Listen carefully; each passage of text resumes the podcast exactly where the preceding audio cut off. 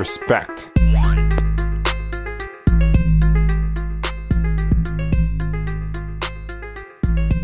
Senhoras e Respect. senhores, sejam muito bem-vindos a mais um episódio do Hitcast Brasil. Eu sou o seu host, o Pedro.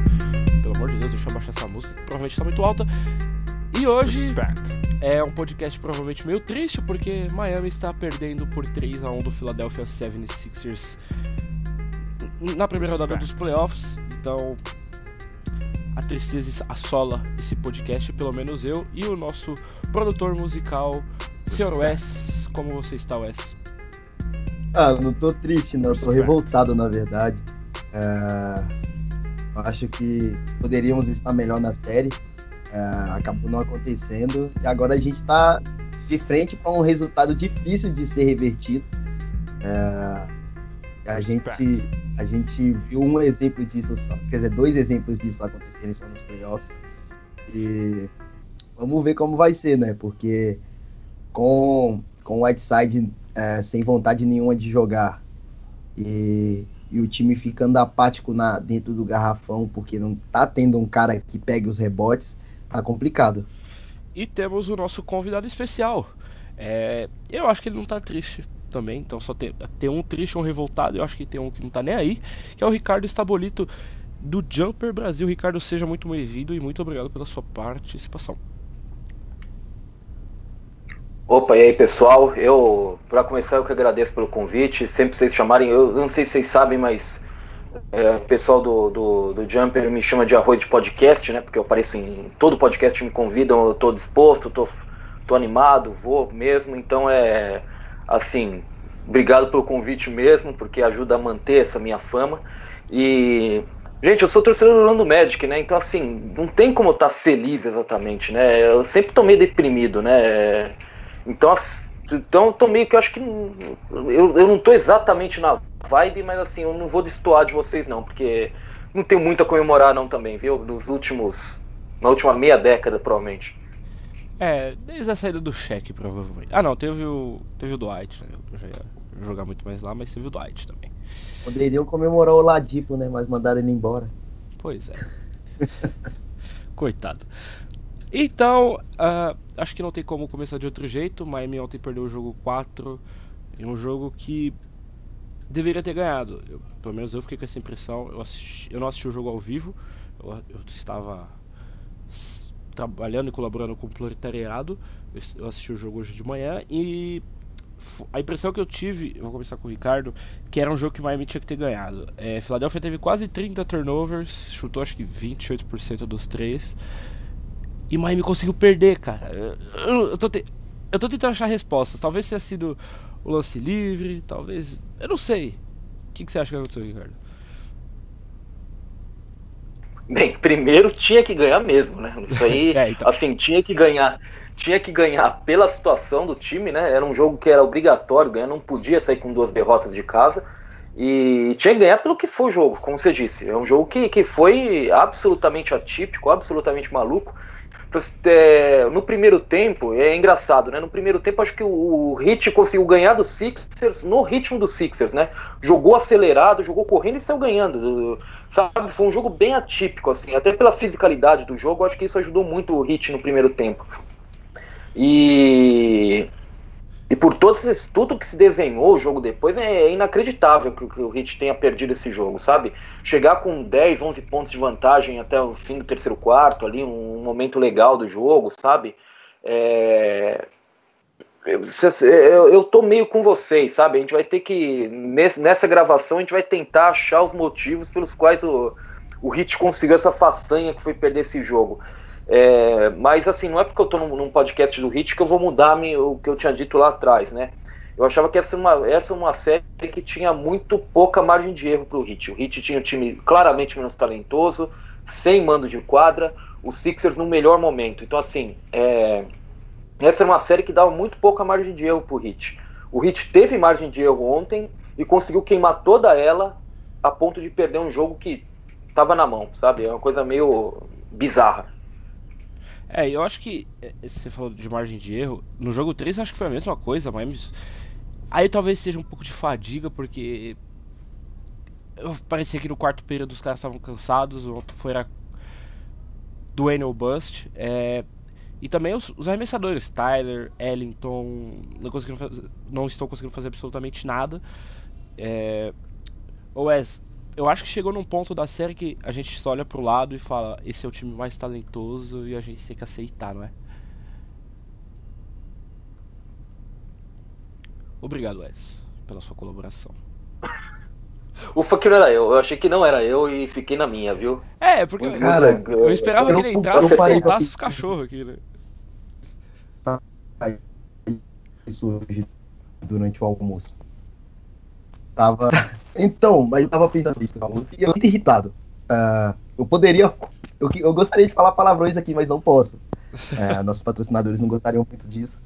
Mas assim, uh, eu, eu fui ver a reprise do jogo. Eu, na hora que eu vi o jogo, o primeiro até o terceiro quarto, eu falei assim, mano, como que Miami perdeu esse jogo? Os caras estavam cozinhando as estrelas da, da Euroliga, porque, porque Embiid e o Simmons não jogaram tanto assim, mas Sarit, Iliasova, né, que, que o cara chama. O cara tem nome de carro, inclusive, Sedan Iliasova. Obrigado. E, mano, a gente conseguiu perder um, um jogo para esses caras, mano, que são assim, não são, uh, não são caras ruins, mas também não são caras excepcionais. O, o Sixers tem quatro jogadores excepcionais, que é o J.J. Red, que quando ele quer jogar ele acerta muita bola, o Fultz que acabou de chegar, o Simmons e o Embiid. E assim, uh, eu tô, eu, eu não entendi a, a, a apatia do time. A uh, Dragic jogando muita bola. O cara conseguiu fazer a enterrada, mano. Desde quando a gente vê um jogador branco europeu enterrando na NBA? Entendeu? Isso é um pouco de racismo da sua parte, né? Maybe. De leve. Segue o jogo, segue o jogo. Mas uh, fica, fica, fica uma grande preocupação uh, sobre, sobre o que vai ser desse time para a próxima temporada. Uh, ainda mais sabendo que a gente está vendo os jovens tendo um, salto, um salto produtivo muito grande. Eu espero que eu espero que eles vejam essa, essa questão do, do, do desenvolvimento de talentos que Filadélfia está tendo, que é algo de se, se, se, odiar e se admirar, mas, e, e tome alguma, alguma, alguma posição, porque, meu, três moleques que não jogaram playoffs estão cozinhando um, time que deveria ser o mais cascudo possível para eles. É algo assustador. É, é, um dos pontos também que eu fiquei surpreso, que eu não esperava nessa série, é que eu esperava que chegasse no quarto período um jogo apertado e, sei lá, Miami com a experiência conseguisse decidir. Mas então, um ponto também que eu, a gente deveria ter falado antes. Eu não sei se Miami tem toda essa experiência que todo mundo fala. A gente olha o Dragic, ele teve o quê? Três playoffs? Eu não lembro agora o número certo. Acho que... O terceiro, é o terceiro playoff. Tem o Duane, o Dragic provavelmente tem mais, que ele teve uns anos em Houston e tal, mas assim, com um role ativo deve ser o segundo ou terceiro dele. É, tem o Duane, o resto, Miami, tipo, você vê o Whiteside, né? Winslow, é. Tyler Johnson, é, tipo, nessas funções Miami não tinha experiência. E, tipo, é de se tirar o chapéu, é, você falou que é de, bem como o Wes falou, cara, esse time do Sixers é bom. Meu Deus do céu, esse time é bom. Ontem a gente tava conversando aqui off, eu e o Ricardo. É, tipo, o Embiid ontem foi. É, eu não tô tentando achar uma palavra, mas horroroso. Né, né Ricardo? Cara. Vamos lá, vamos lá, gente, vamos lá. Vamos, vamos, vamos falar sério. O Embiid, defensivamente, fez um bom jogo. Não vou, não vou tirar isso dele, mas eu acho que isso passa muito pelo que eu tava conversando antes da gravação. É, por você não conseguir jogar o Linick né, quando ele está em quadra. Ser difícil você usar o Linick. Apesar que eu, como eu disse, eu acho que o Hit chegou num momento que o Hit precisava colocar o Linick em quadro e sobreviver, e, que seja, defesa que vá para o escambau, mas a gente pontuando ganha esse jogo, então vamos, vamos levar. Mas assim, é, ofensivamente, ele foi horroroso, ele foi medonho, gente. Ninguém vai falar, ninguém vai falar no, no, no, nas redes sociais, porque o Embiid claramente é um cara super adorado. Mas o jogo ofensivo dele ontem foi uma porcaria. É, assim, ele tomou decisões horrorosas e ele toma mais decisões horrorosas do que ele recebe crédito, entre aspas. É, a gente costuma passar um pouco o pano pelo Embiid ser o Embiid, mas ele é um cara que tem uma tomada de decisões bem, bem assim, peculiar. E muitas vezes ele, ele consegue escapar dessas decisões porque ele é muito talentoso, então ele consegue fazer as de qualquer jeito.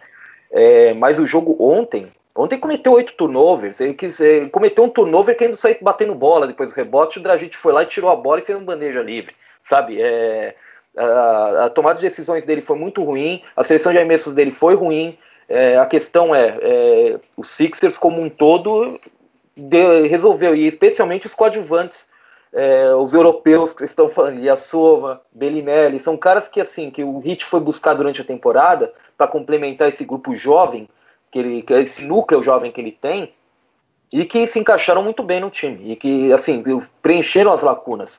Eu acho que isso faz a gente ter uma, uma noção meio é, que vocês passaram por cima, uma noção meio assim é, estereotipada que a gente tem que quebrar sobre essa série. O Hit não é tão experiente quanto a gente acha e o Sixers tem mais gente experiente do que a gente, do que parece o núcleo jovem que ele tem.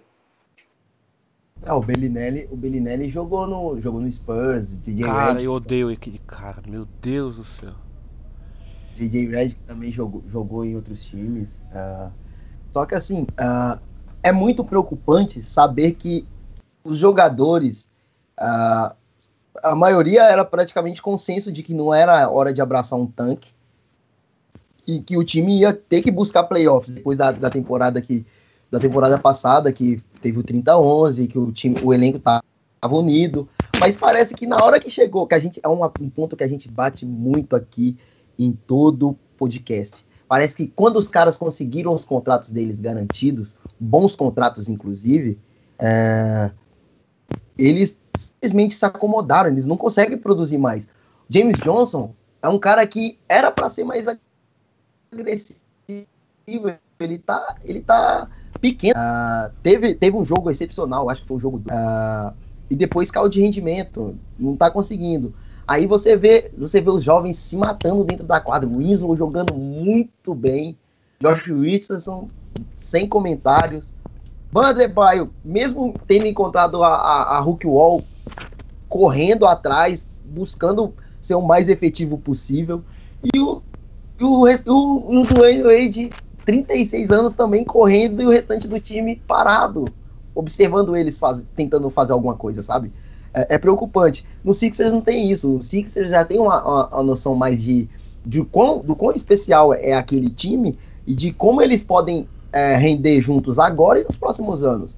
Uh, tem que ser algo, tem que ser uma mentalidade também que tem que ser adotada em Miami. O time, o time, uh, embora seja um time que que falte, falta, falte talento, falte algumas outras coisas, é um time que é especial, que pode render muito, muito bem junto.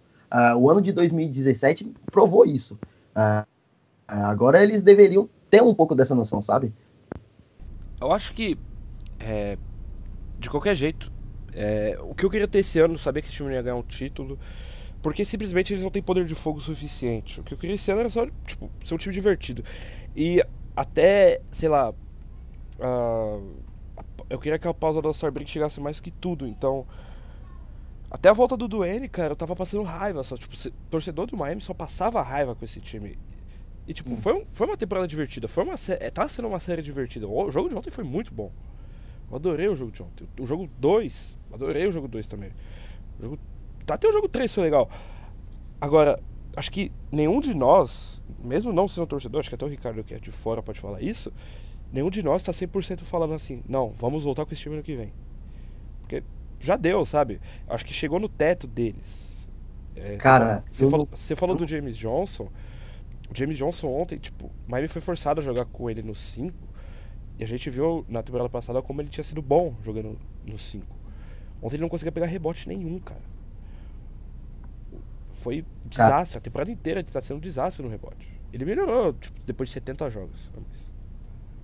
Cara, eu não quero Whiteside no time mais. Eu não, eu não quero. Eu não quero James Johnson. Uh, eu acho que os nomes a se manter nesse time pro, pro ano que vem são Jay Rich, Olinick, o Winslow principalmente, que vai ter um salto produtivo muito grande. Mostrou que rende muito sob pressão. É um, cara que a gente vivia cobrando e falando que, que como que seria. Ops.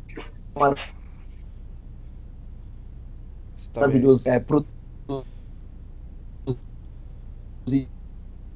A sua internet hoje tá tancando, viu, mano? Pra variar.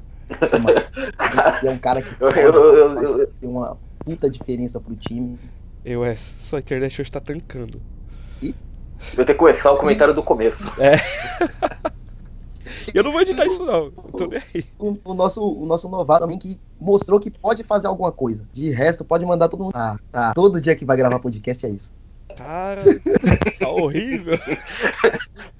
Tipo, vai, vai tá... ser interessante se você conseguir pegar os pedaços que saíram aqui e tentar juntar para formar um comentário, porque olha, foi. Um desastre. Foi tipo. A síntese, a síntese, é, o, a síntese é o seguinte: eu não quero Whiteside no time. Pronto.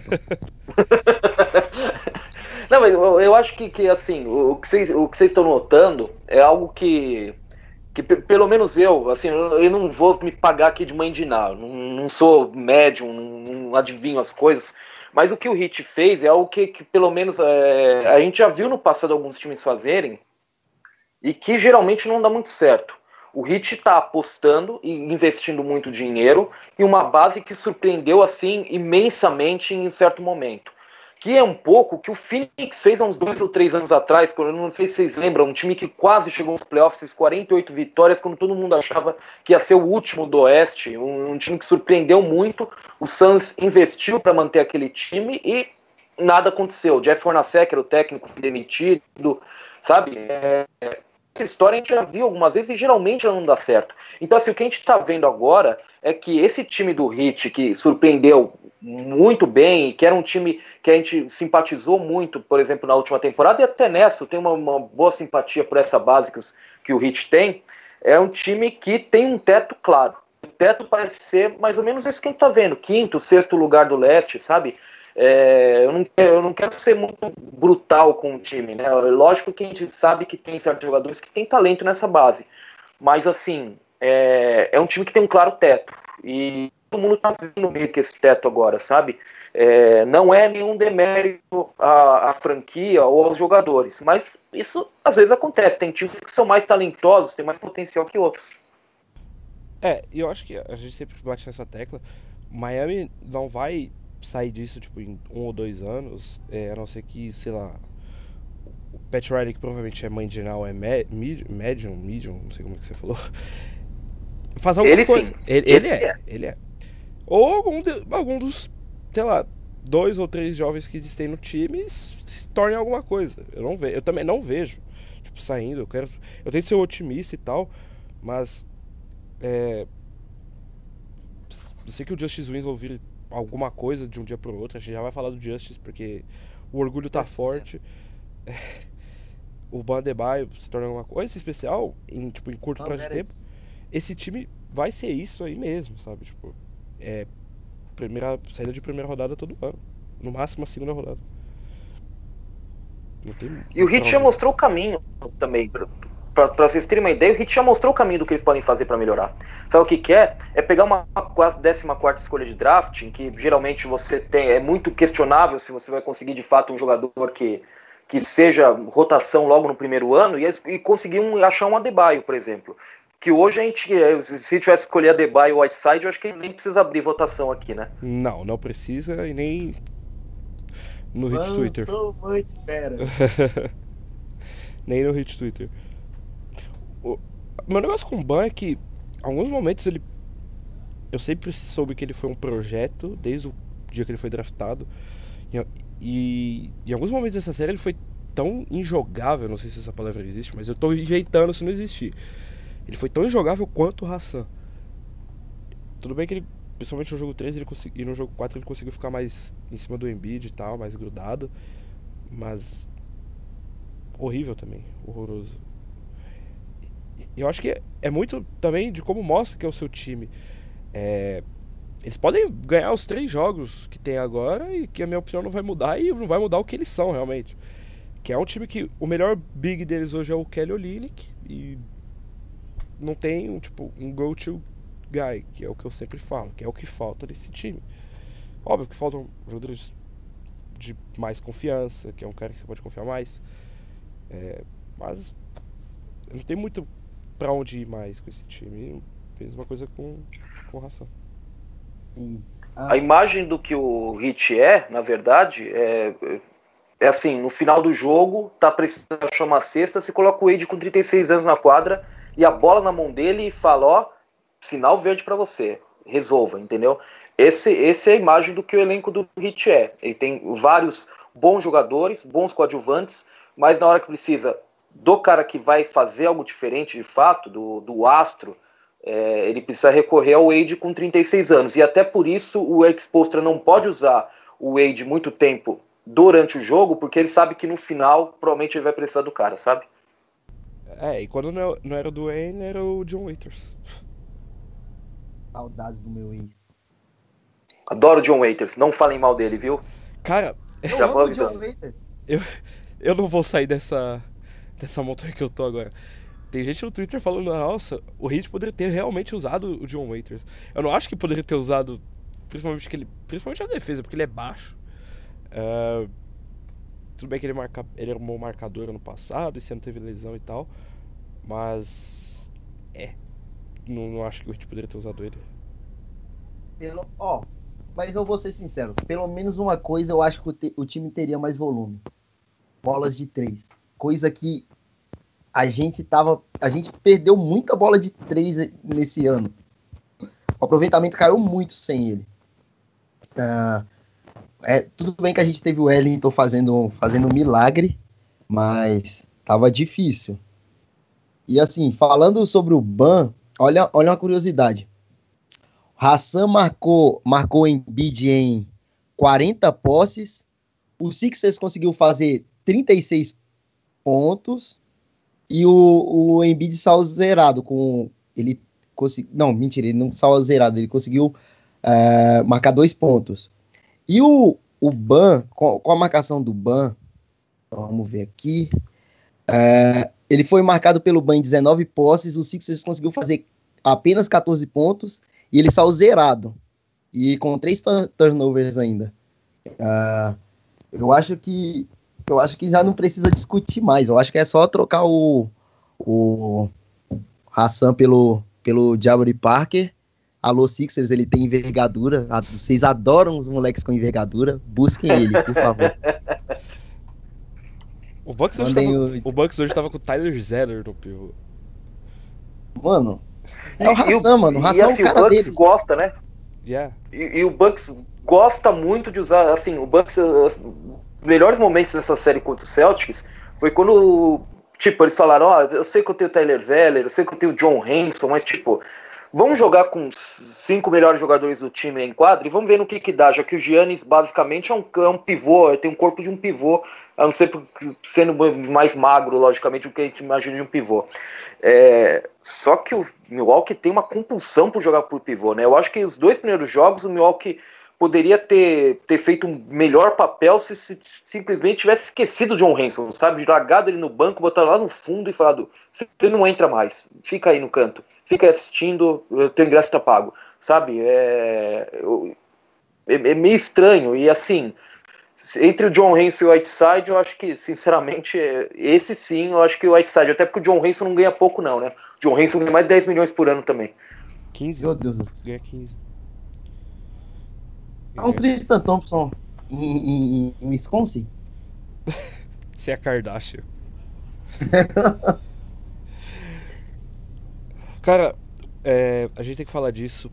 A Justice Winslow, quão feliz. Acho que tem sido os pontos brilhantes dessa série. Acho que ele, o Drag, pouca gente tá falando, o Drag tá jogando muito bem. Acho que o Drag fez 20 pontos acho que em todos os jogos praticamente. Acho que só no 1 que não. É... E o. E claro, os momentos do Duane. É... O quão bom tá sendo ver o Justice Winslow nesse nível, né? É... Acho que ele tava sendo. Acho que o melhor marcador dos playoffs. Acho que até o, terceiro, o jogo 3 eu tinha visto essa estatística. Não sei como é que ficou depois de ontem. E se ele acertar a mão no, negócio em volta do aro, de bandeja, cara, ele vai ser um problema. Realmente. O que, vocês acham? Ah, então. Uh, eu, eu, eu aceitei Justice Better com, com o fundo do meu coração. Não tenho mais, não tenho mais dúvidas quanto a ele. Uh, espero que ele dê um salto produtivo muito grande. Uh, quero muito isso. E futuro dele vai ser brilhante. Acho que o futuro dele, do, Just, do, do, do Josh Richardson também vai ser brilhante.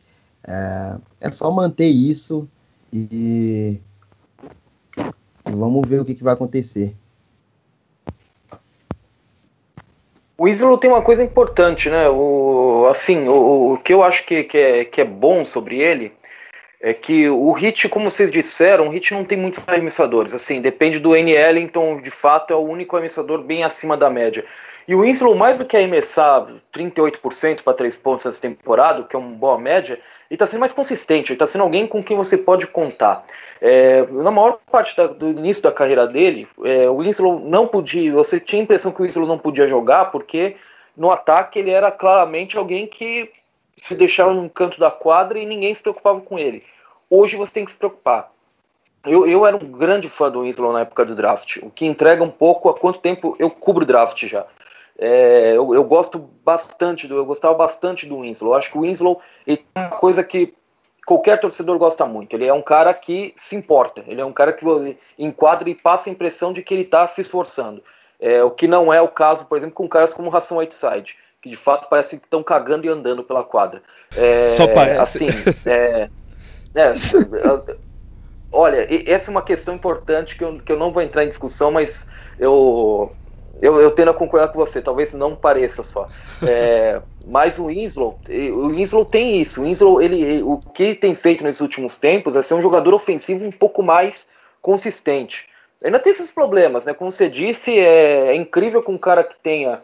Agora eu abri a página dele, num, aqui de estatística. É incrível com um cara que tenha 38% para 3 pontos na temporada, chute só 42% de field goal. Ou seja, tem algum problema, ele não consegue ali dentro do, da, da área de 3 pontos, ou seja, no garrafão, é, média distância, ele não consegue de fato pontuar com a profusão que a gente espera. É, mas assim, é, ele é um cara que ele tem se tornado jogável no ataque e é um cara que se importa na defesa, um cara com quem você pode contar, que o time, é, com quem o time pode contar que vai ter pelo menos o um mínimo de esforço, que, como a gente está vendo com o Whiteside, por exemplo, virou uma, um commodity, né? Isso aí importa.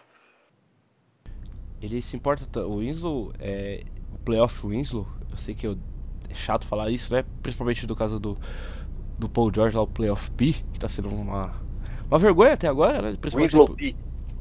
Não, seria é, Playoffs W. Ou Playoff Justice. Alguma coisa assim. É, ele. Playoff Justice é bom. Playoff Justice é bom, hein? Playoff Justice é bom. Achamos o nome do podcast, Playoff Justice. E o título do podcast de hoje.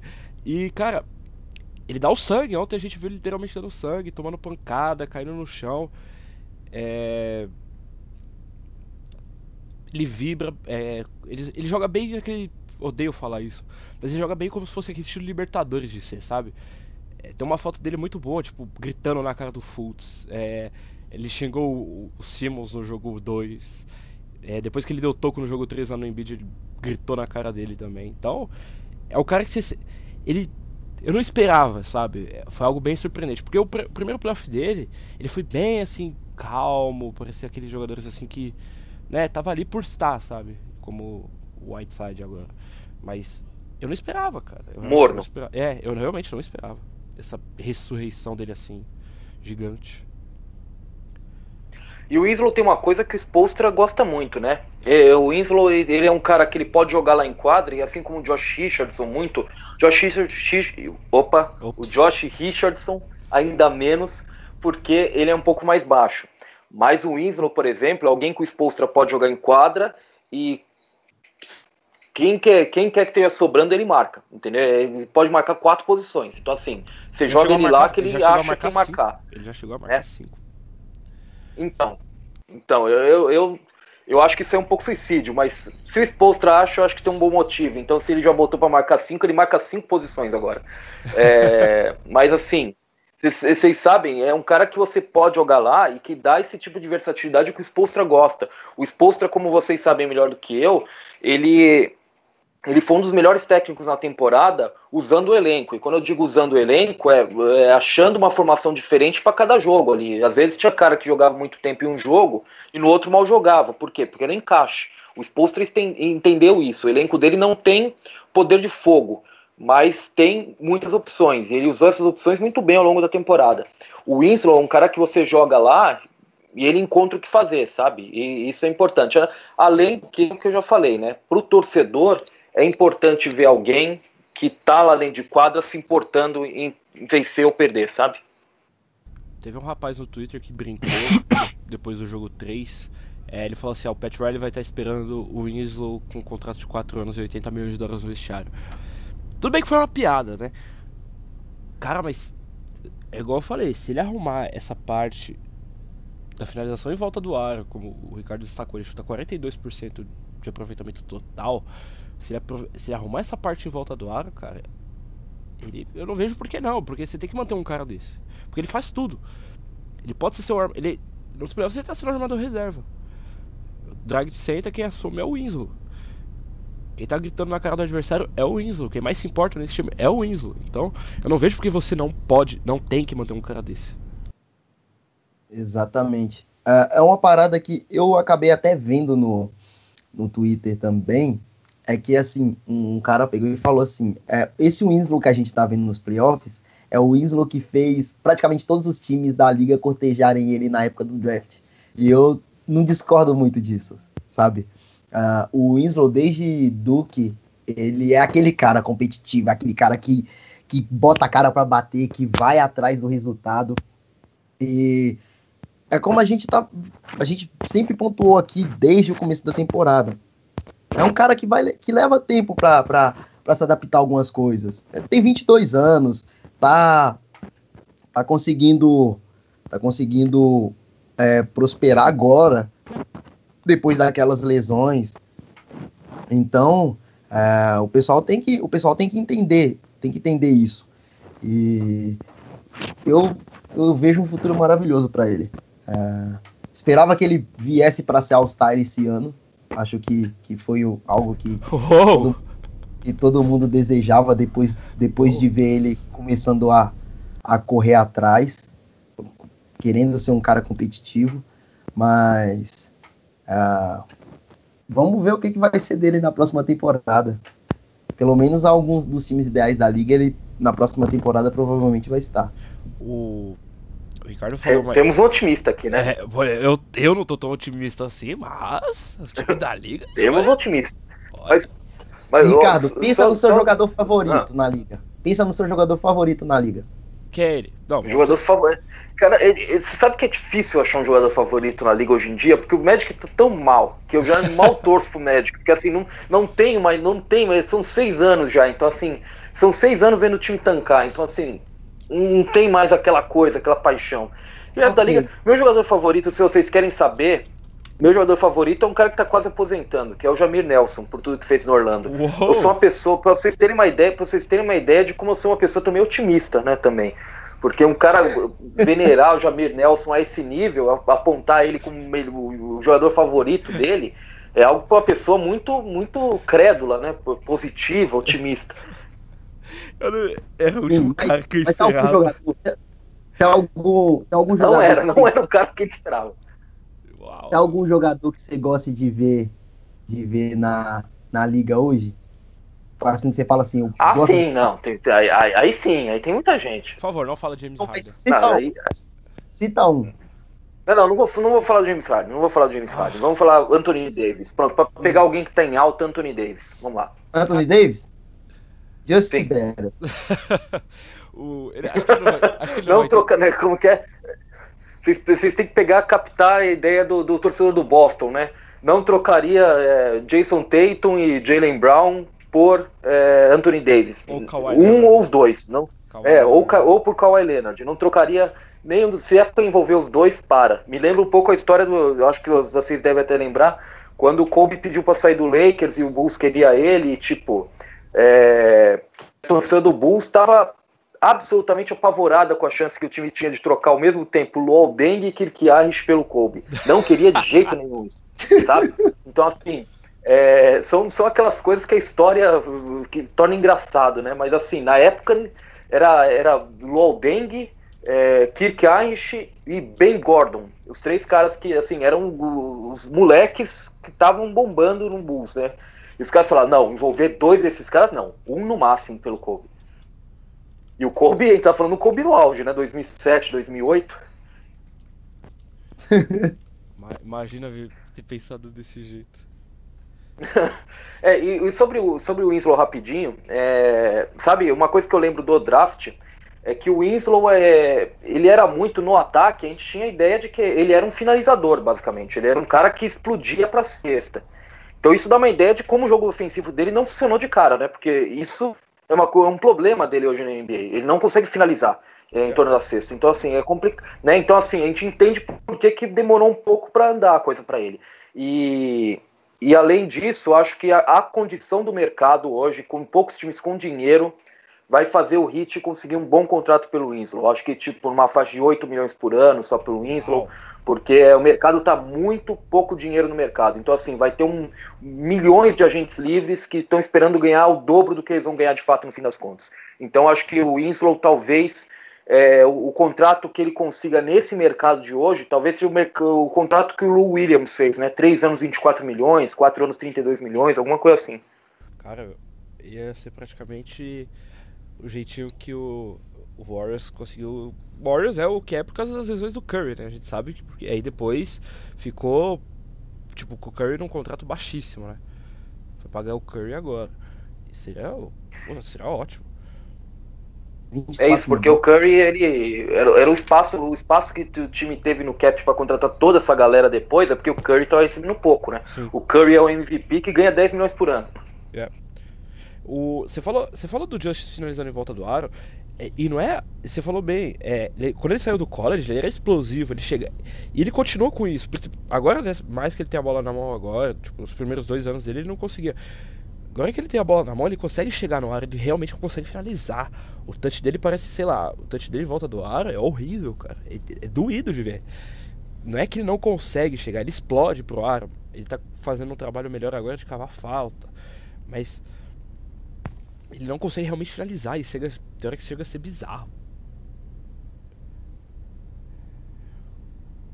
O, e isso, isso, é, isso é engraçado porque isso é engraçado porque mostra um pouco o que a gente fala, costuma falar agora em época de draft, essas coisas, né? Quando a gente tem que alguns jogadores que o pessoal gosta muito e tem certas coisas que não são certas habilidades que não tra se traduzem muito bem assim diretamente do colegial pro univers do universitário para a NBA.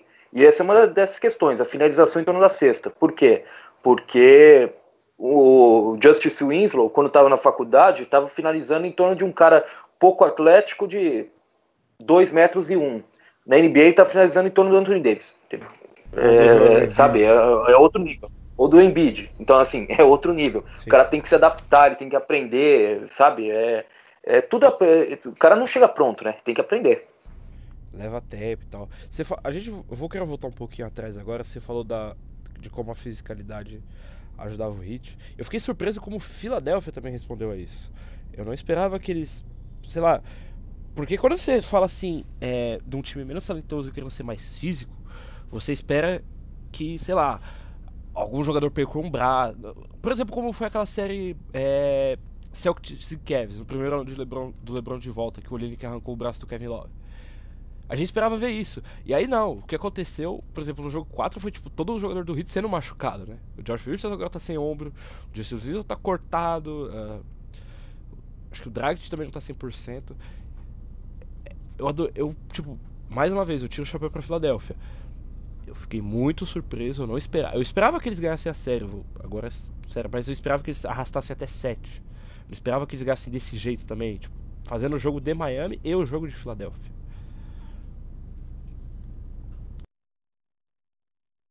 É estranho, né? Porque como eu falei no primeiro tempo, para mim o, o Heat ganhou é, do Sixers jogando como o Sixers queria, assim, frenético o jogo. E depois no segundo tempo, assim, quando. E até no primeiro, no, no, nos momentos mais físicos, de briga e tal, o Sixers se comportou muito bem e ganhou, mesmo com isso. E peitou tudo e foi embora. Acho que o Sixers respondeu melhor, assim, de uma postura moral do que tecnicamente a, a, a fisicalidade do jogo. Porque, queira ou não, essa fisicalidade custou 27 turnovers para o Sixers durante o jogo. O Sixers, ele, o Sixers é o time que mais cometeu turnover na liga, né, na, na, na, temporada. Esse é um grande problema que o Sixers tem. Mas não vinha sendo um problema na série em si. Na série, tipo, eles cometeram, acho que o máximo que eles tinham cometido nos três primeiros jogos eram 15. Eles saíram do primeiro tempo com 17 do, do jogo 4, né? Então, assim, eu acho que tecnicamente eles não responderam tão bem. Eles perderam muita bola, eles acabaram de, é, um pouco que, é, do ponto de vista assim, de, de, de, proteger a bola, eles acabaram não respondendo tão bem a essa fisicalidade. Mas é o que você disse, eles responderam em postura. Eles não é, deram um passo para trás, não baixaram a cabeça e, acima de tudo, né, no final do jogo, perdendo por 10 pontos, tendo que correr atrás, eles foram lá e buscaram o jogo. Você quer entrar nisso, Wes, ou posso seguir em frente? Cara, eu acho que muito o que falar, é basicamente isso. O, a, o, time, o time não consegue, o time não, a, não tá conseguindo ter esse, esse encaixe de, de, de mentalidades, sabe? A, não só do, não só é a questão tática, mas é uma questão de, de comunicação também. Tá faltando comunicação pro time. Os, os caras do Sixers é, é, consegue, conseguem é, desenvolver melhor, melhor o que, que eles precisam fazer. A gente não vê isso no, no Miami com constância. Tanto que do terceiro para o quatro, o quarto quartos, a gente, a gente vê o sofrimento que é. é. Então não tem muito o que dizer, é só, só seguir mesmo. Uma das coisas também que o Ricardo falou, que eu queria tocar também, é que o Spolstra foi ótimo em fazendo ajustes e se jogando de acordo com o adversário. E ele não está sendo isso na série. Olha, Toda vez, eu sei que eu faço isso toda vez que eu vou é, sentar a madeira em alguém aqui nesse podcast e tal, que eu falo, olha, eu não tenho nada contra a pessoa, eu gosto da pessoa, do jogador, do treinador.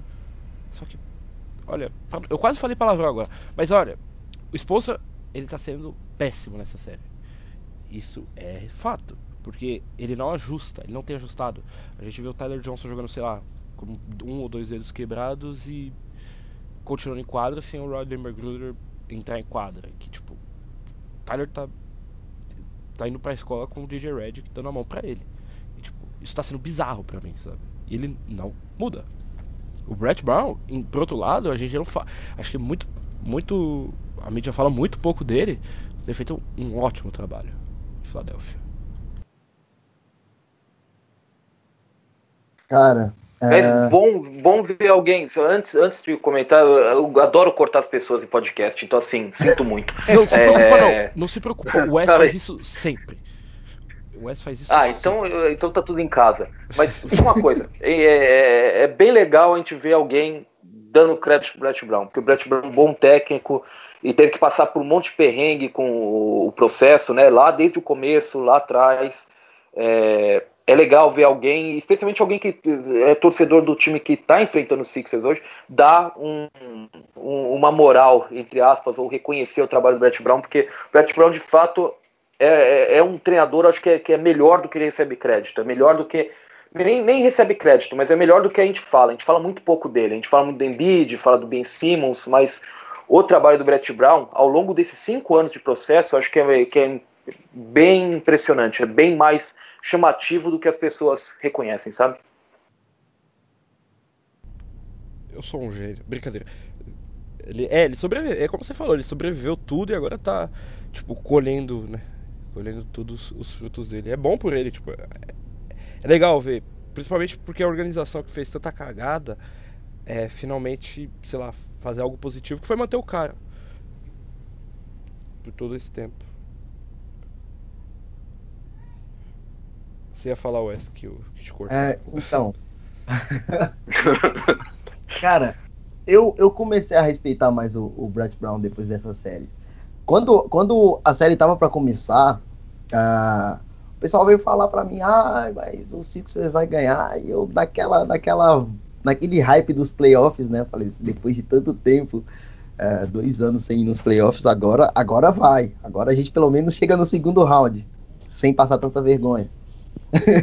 e aí o cara pegou e falou comigo, não, mas o time é bom. Eu falei, mano, não tem nem hipótese do Brett Brown fazer uma mágica para ganhar do, do, do Spolstra com três moleques no time e uma pá de roleplay da, da Euroliga. Falei desse jeito. E, meu, queimei minha língua feio. Eu só tenho que aplaudir o cara. É, acho que, que não é bom subestimar um cara que, que acredita no, no, trabalho duro, insistiu, perseverou e tá, tá prosperando agora. Acho que todos os créditos devem ser é, dados a ele. Assim como Dwayne Casey fez lá no, fez em Toronto, passou vários perrengues com o time chegando, mas não, não conseguindo passar de um, de um certo de um certo patamar e agora está com a probabilidade de fazer uma final de conferência, caso o Sixers não atrapalhe. E e é isso. Acho que ele ele tem agora ele tá com a faca e o queijo na mão aí para os próximos anos. Ainda mais tendo três jogadores tão talentosos como o Embiid, o Simmons e o Fultz. É, esperar que o front office dele não faça é. o que o Desculpa, Ricardo, continua, pode falar. Não, não, aí se me cortou, fica tudo em casa, pode terminar aí. Não, porque, é, porque, é porque ia fugir muito do tópico. Que eu ia falar, é porque eu ia falar mal de alguém, eu ia sentar madeira em alguém. Mas se quiser falar aí, depois... Ah, não, que, não, não, pode, eu, eu faço questão que você fale mal da pessoa primeiro pra poder dar uma risada aqui, depois... não, eu... é, torcer pra, é torcer pra que ele não faça igual o GM lá de, de Oklahoma City fez. Ele tem três talentos geracionais na mão a gente ainda tem que esperar um pouco para ver se o Fultz é. É, isso é verdade. E, tipo, não vamos coroar os Sixers ainda, tá? É só, só um adendo. Mas, enfim. Porque senão, senão ele dá uma de. Né, se livra do melhor joga do segundo melhor jogador, fica com o que tem oito turnovers e toma um triple double do Ricky Rubio. E com a mula. Enfim. Olha, eu não vou entrar nessa, eu não vou entrar nessa polêmica, viu? Eu não vou entrar nessa polêmica. Eu sei que, eu sei que vocês me trouxeram aqui. Eu acho que o grande objetivo de vocês era me fazer entrar nessa polêmica, mas eu não sim, vou entrar nisso aí. Não sim. vou cair nessa, nessa bait barata que vocês estão jogando em cima de mim. É... Não, o, o, sobre, sobre o Spolstra, eu acho que. Eu, sincero, eu acho que o Spolstra, até por eu ser uma pessoa que é, é um pouco mais reticente com o elenco do, do Hit, eu colocaria Spolstra entre provavelmente meus cinco melhores técnicos da temporada. Eu acho que ele, de fato, ele faz um trabalho que mais do que ser levar o Hit ao sexto lugar, ele entende o que ele tem no elenco, ele trabalha bem o elenco. Acho que isso é uma coisa que, especialmente em temporada regular, que os jogos passam muito rápido, a gente não dá muito, muito crédito. Então acho que o trabalho de elenco, de gestão de elenco do, do Spolstra, eu acho que é muito interessante durante a temporada. Nos playoffs eu também tenho meus problemas com, com o que ele tem feito. Vocês têm mais porque vocês acompanharam um pouco melhor a série, eu imagino, só um pouquinho melhor, né? Só, é, só um pouquinho é, do que eu, mas certamente é, vocês têm, têm mais, é, vocês têm uma percepção mais geral de, de quais são os problemas e entendem um pouco melhor como os jogadores estão, mas é, mas eu, por exemplo, concordo com você, por, por exemplo, no sentido de que o que, que o Taylor Johnson está fazendo nessa série, sabe? Está fazendo em quadra. Eu, eu não estou entendendo direito o que, que ele está fazendo em quadra. É, pra vocês terem uma ideia aqui, eu estou com, com o NBA Stats aqui aberto. O, a formação, claro, que mais jogou do Hit nessa série é a formação titular, né? O Dragic, James Johnson, Tyler Johnson, Josh Richardson Whiteside. É, esse, esse time ele tem um net rating, né, por ser um saldo por 100 posse de bola de menos 15. Então assim, Holy claramente esse não é, claramente esse não é o time, entendeu? Claramente esse não é o time para essa série. E assim, esse time, essa formação jogou 15 minutos a mais do que qualquer outra que o que o Hit tentou em quadra. Então assim, eu não sei, eu não sei o que o Taylor Johnson está fazendo em quadra. Eu acho que eu confio no, no no julgamento do exposto, deve ter algum motivo ele estar tá pensando nisso, mas eu realmente não entendi ainda, não caí na real ainda. E outro problema, e aí falando sobre o jogo de ontem, né? Eu acho que é, é claro que com o Embiid na, na série é, é mais difícil você jogar o Olynyk. É, mas chega um momento em que o Hit está 10 ou 11 pontos na frente no final do quarto e começa a ter problemas para pontuar, começa a não ter, a não encontrar o arremesso, sabe? Não encontrar formas de pontuar. É, eu acho que esse é o momento em que você tem que ter o Linick na quadra. Eu acho que mesmo que você vai sofrer na defesa, você aposta que o Embiid estando mal no ataque, vai continuar mal no ataque, vai se enrolar por ele mesmo, vai tomar decisões por ele mesmo, e, e a gente vai sobreviver com isso, sabe? É, mas o Olinick tinha que estar em quadra. Porque o ataque do Hit ele funciona de outra forma, ele ganha outra profundidade, ganha mais espaçamento com o Olinick quadra, e naquele momento, você ganhando por 10, por 8 pontos de diferença, é, você só precisa tomar 8 ou 10 pontos a menos do que fazer para ganhar o jogo. Então, assim, é, é uma hora que você tem que ter o ataque funcionando, nem que seja para dar uma moral pro time. A gente sabe que ver a bola cair pela cesta é, ajuda no moral, ajuda na confiança. A gente sabe disso porque a gente joga basquete, a gente já, já pisou na quadra, a gente sabe que quando uma bola, quando a gente está amassando o aro e a gente consegue fazer um arremesso e a bola cair, a gente, sabe, levanta um pouquinho, levanta o moral um pouquinho. Então, assim, é, eu acho que, por exemplo, nesse, nesse jogo de ontem, é, foi bem chamativa essa ausência do Olinick, sabe? Eu acho que o Olinick, mesmo com o Hit sofrendo na defesa com ele em quadra, acho que precisava estar tá lá para dar uma chama nesse ataque e não depender tanto do que a gente viu no final, né? Que era o Wade contra o mundo. Só o Wade cria alguma coisa no ataque ali no final do jogo, enquanto o Sixers tem um ataque muito mais fluido, com passes, troca mais troca mais é, posse da bola, tenta trabalhar um pouco mais o jogo, sabe? É, essa é a questão para mim. Eu, eu acho que, por exemplo, esse é um erro meio até crasso que eu acho que o, que o, que o Spolstra cometeu ontem, né, no quarto jogo da série. Cara, é... eu acho que ele vai... eu espero que o Spolstra ele dê uma de kamikaze no jogo 5. Eu acho que não vai funcionar e tal. Acho que a série acaba na, na terça. Sim, no guts. Mas eu espero que ele dê uma de. De kamikaze, sei lá, comece com, com Justice Winslow, Rodney McGruder, Badebaio titular. E Kelly Olynyk também, não sei o que, que ele faz, mas. Ó, já deu o time titular, viu? Dragic, Magruder, Winslow, Olynyk e Adebayo. Pronto. Hit em 7. Wes. Então. É, é engraçado, deixa eu ver aqui o seu, o, umas formações com o Linick e Adebayo aqui. É, o Linick e Adebayo, a segunda formação que mais jogou do, do Hit nessa série, tem o Adebayo e o Linick juntos, né, com o Winslow, com o Wade e o Wayne Ellington. Uma formação até bem. Eu não, não imaginava que essa fosse a segunda formação que mais jogou do time. É, e o net rate não é muito melhor, não. O net rating tem 12, menos 12 para sem posse de bola. Então, assim, é ruim, mas pelo menos não é tão ruim quanto a titular, por exemplo. E você sabe que daqui dessa formação sai pontos, né? Sabe que essa formação pontua. Essa formação, ela. É, você pode confiar no ataque dela. Então você tira, por exemplo, nesse, nesse caso aqui, você tira provavelmente o Wellington e coloca o Dragic. Você tem um time que, nessa linha do kamikaze que vocês estão procurando, já que não tem mais nada a perder, é bem lógica. Uma equipe que, eu, que vale a pena tentar, sabe? substitui, acho que substitui o Wade pelo Josh Richardson e na temporada regular essa foi a melhor formação do Heat. Eles tiveram acho que 16 Genet durante a temporada inteira. Era o chamado Platinum Group. E o Spolstra simplesmente não usou. E eu acho que contra esse time de, de Filadélfia seria uma formação efetiva. Porque você consegue trocar.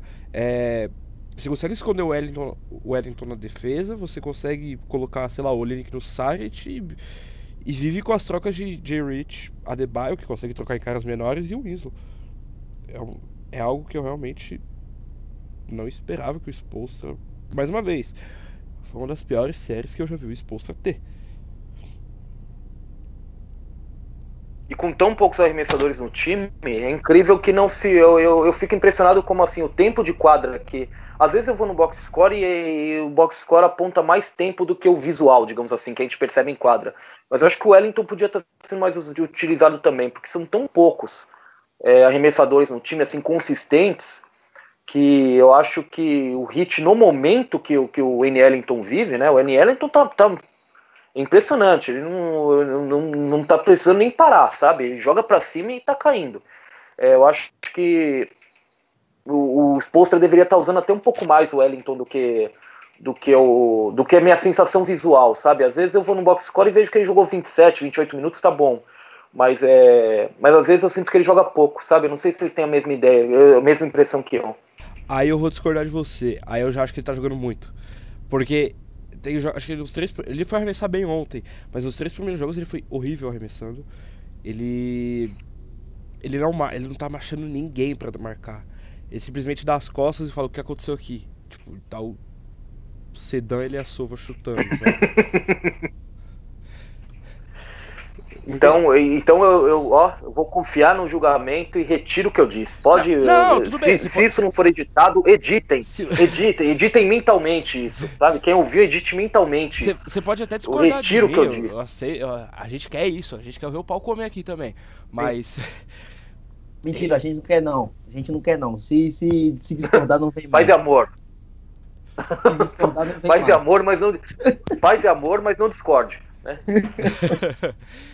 Eu... Se, se, assim, assim que discordar, vocês desligam a gravação e vão embora, todo mundo.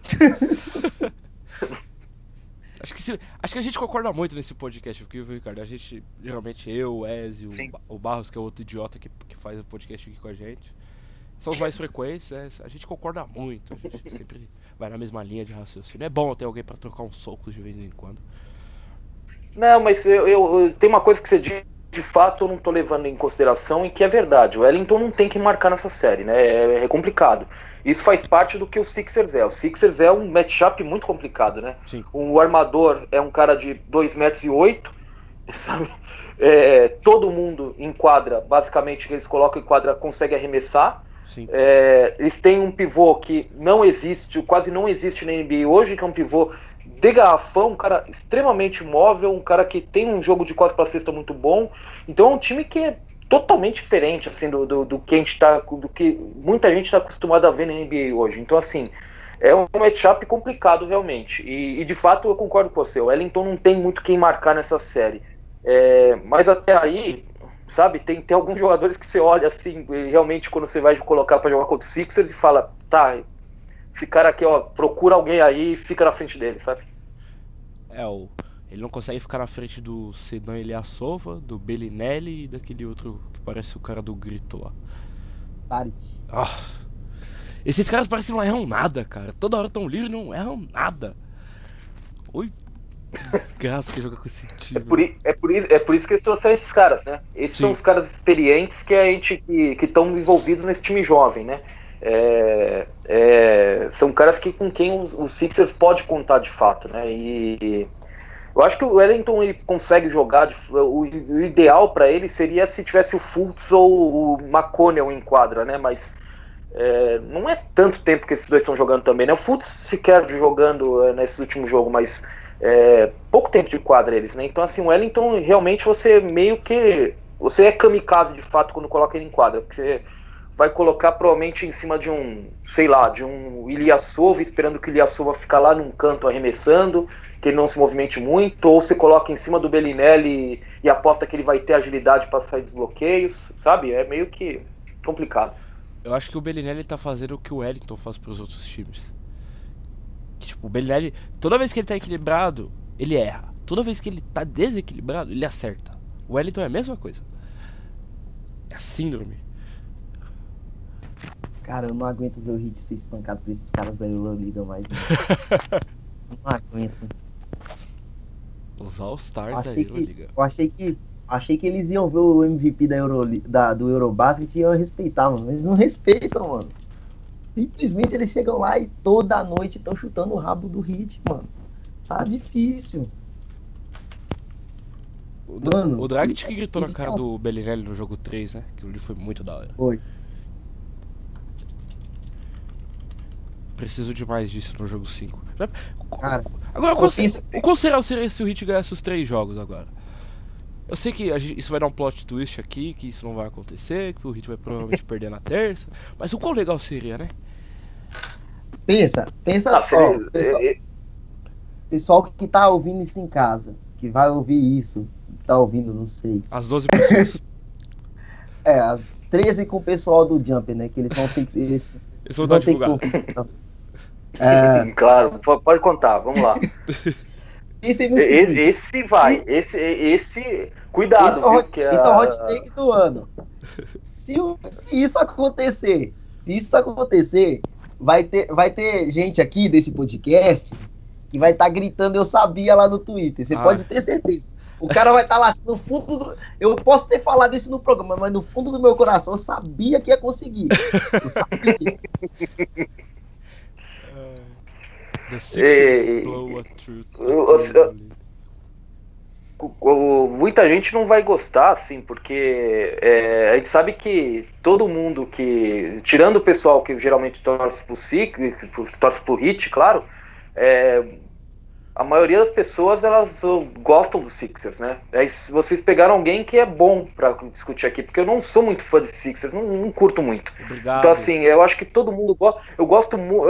É, sabe o que, que é? É o que acontece com muita coisa comigo. As pessoas elas glorificam tanto elas na, essas coisas nas redes sociais que assim eu pego birra, entendeu? Sixers eu realmente é, alguém tem que assim não ficar apaixonado por ele, sabe? Então vai ser eu. E é, é a mesma coisa que acontece, por exemplo, com o Raptors. O Raptors é tão estuprado é, moralmente no, nas redes sociais que eu sou um eterno crédulo. Eu quero acreditar que o Sixers, que o, que o Raptors vai ganhar, sabe? Porque simplesmente para ser do contra.